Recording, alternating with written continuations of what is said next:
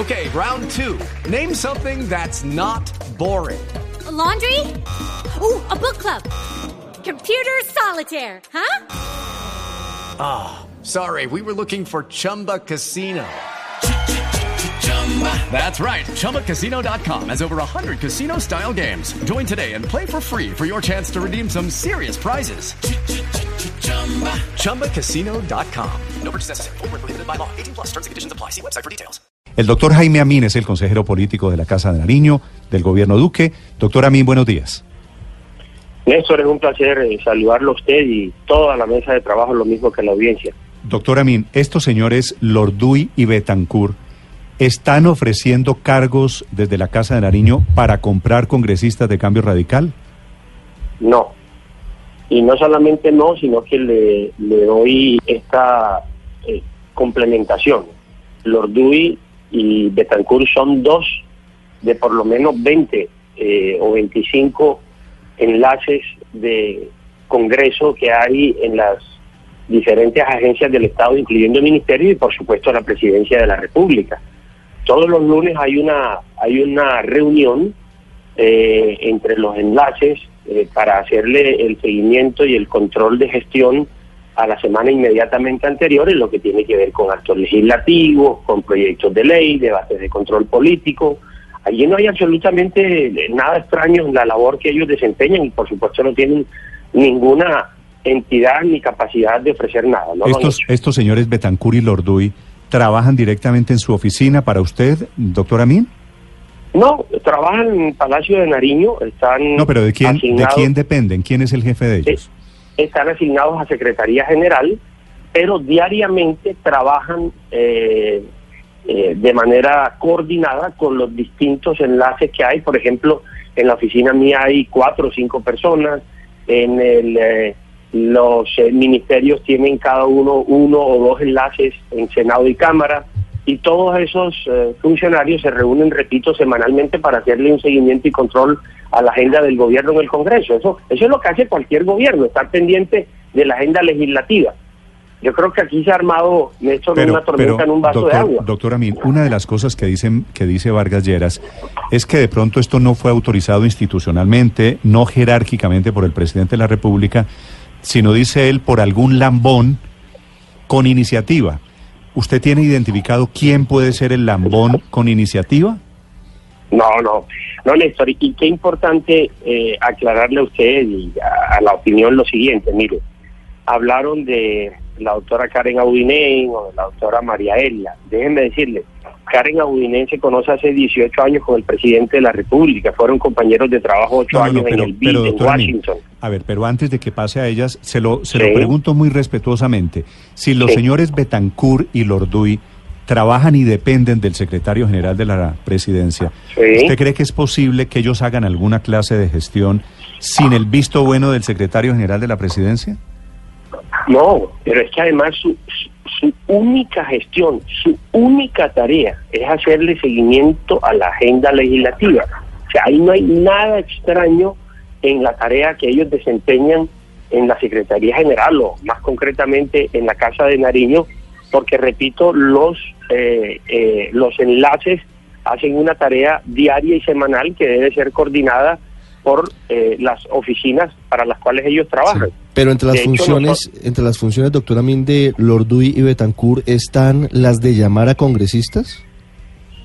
Claro, pero venga y le digo, eh, yo personalmente llamo, el doctor Jorge Mario llama, los ministros llaman, ¿cómo no van a llamar las personas que trabajan con nosotros? Si ese es justamente el nivel de apoyo, son unidades de apoyo para hacerle la tarea al con- a los congresistas y al Congreso en ¿Y no particular. será que en una llamada de esas Lorduy o Betancourt ofrecieron algo de mermelada a espaldas de la Casa de Nariño? No, no tienen, no tienen esa condición, eh, Néstor. No tienen esa condición, ni esa capacidad, ni esa competencia. Sí, y en eso queremos ser sí. absolutamente claros. Doctor, doctor Amin, ¿usted ha hablado con ellos, con Lorduyo Betancourt este fin de semana, después de la columna de Vargas? No, no, no, no me vi con ellos, no he hablado con ellos. Eh, pero, Néstor, es que, ¿qué es lo que dice, mire, qué es lo que dice la columna de Vargas Lleras? Habla, por ejemplo, de personas como Karen Audinen, que ya le expliqué que se conoce hace tantos años con el presidente y, y está haciendo una Sí, muy buena básicamente lo que sugiere es que Karen Audinen y que la directora de FONADE Falso. llegaron, Falso. Elia. Uchaibe. llegaron a- al gobierno Sí. como mermelada para la Pero- familia Char. Pero, pero antes, Falso, antes de que pase a esos nombres, doctor Amin, yo sí quisiera preguntarle por lo que plantea el doctor Vargas Lleras en la columna del senador Díaz Granados. Porque él dice que al filo de la medianoche del jueves habló Vargas Lleras con Díaz Granados y le aseguró que iba a estar en Valledupar. No le habló nada sobre las preocupaciones que luego el día siguiente fue a exponer en el Congreso sobre Electricaribe y la importancia de lo que era la solución que se planteaba en el Plan Nacional de Desarrollo. Y ahí se plantea Vargas Lleras la duda de qué cambió entre la noche del ¿Cómo lo jueves cambiaron, y la mañana del viernes cuando llegó sonriente, dice Vargas, al Senado a hacer el quórum. No, mire, eh, es que entrar uno en esos detalles de si el director de un partido o el jefe de un partido como Vargas Lleras habla con su bancada no es algo que me corresponda a mí o, que nos corresponda como, como gobierno. Ellos verán qué diálogos internos establecen. Lo cierto es que, y esto es importante que lo conozcan ustedes, en esa tarea de sacar adelante de comisiones el Plan Nacional de Desarrollo, de 183 artículos originales terminamos en 320 por una sola razón, porque fue un trabajo intenso con el Congreso y con sus bancadas, donde cada una de las bancadas propuso artículos nuevos.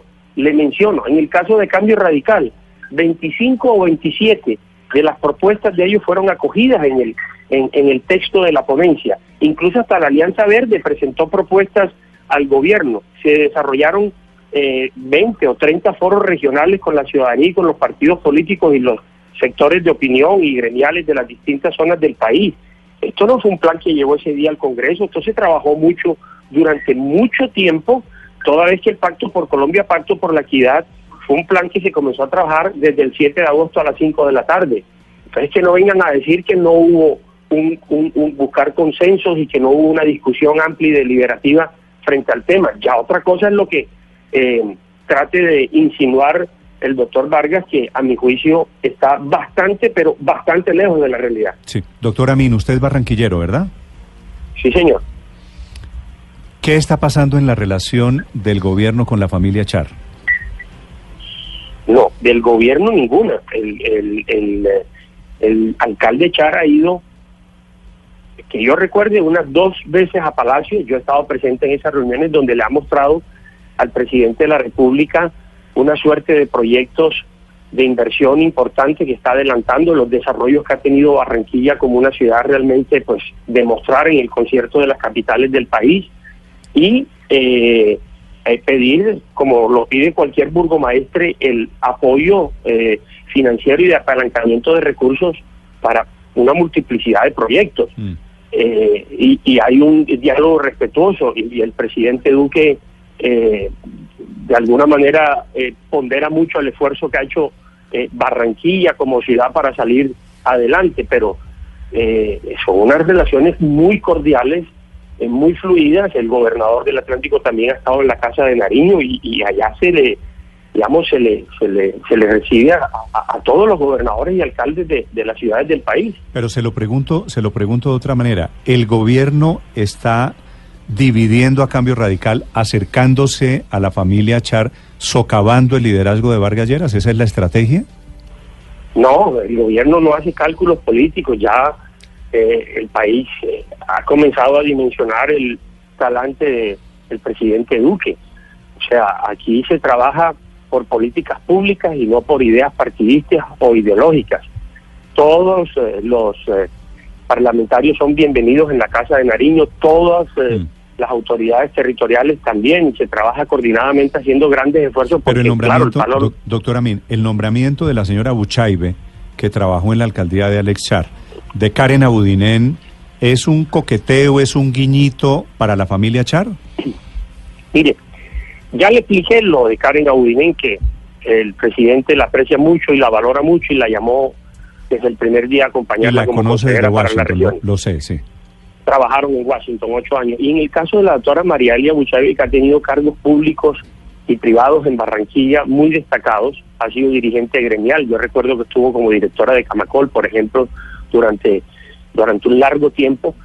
ll- llegó su hoja de vida a la Casa de Nariño. Yo quiero decirle, no sé si fueron 12, 15, 20 hojas de vida que examinó el presidente de la República y le dio la oportunidad a esta persona por ser una mujer muy competente, muy estudiosa, con una eh, eh, proyección de los temas y muy asociada a lo que quiere el presidente Duque en una entidad como CONADE, que déjeme decírselo, Néstor estuvo asociada a escándalos de corrupción que están bajo el examen de la justicia y que está sufriendo una transformación tan grande que la misma junta directiva del FONADE eh, está eh, bajo el examen para transformarse en, en, en- una junta directiva muy moderna y funcional con la directora de planeación, tres, represent- tres representantes del presidente, tres representantes de organizaciones independientes. Entonces se va a transformar esa entidad porque hay que ponerla al servicio de, de, de- de los colombianos, como corresponde. Sí.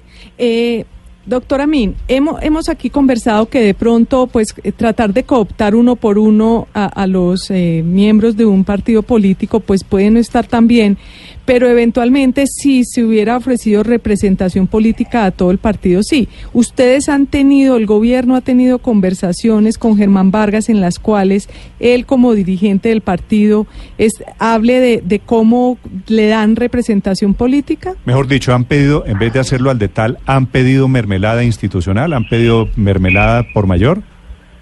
No, acuérdese de una cosa, Néstor. El estatuto de la oposición, que es un, mecanismo nuevo de relacionamiento entre el Ejecutivo y el Congreso, nuevo por cierto, tuvo su primera prueba de fuego hasta el eh, 7 de septiembre del año inmediatamente anterior, cuando los partidos políticos tenían que declararse de gobierno, en oposición o independientes. En ese lapso, el gobierno dialogó con todas las organizaciones políticas para que al menos las más cercanas, ¿no?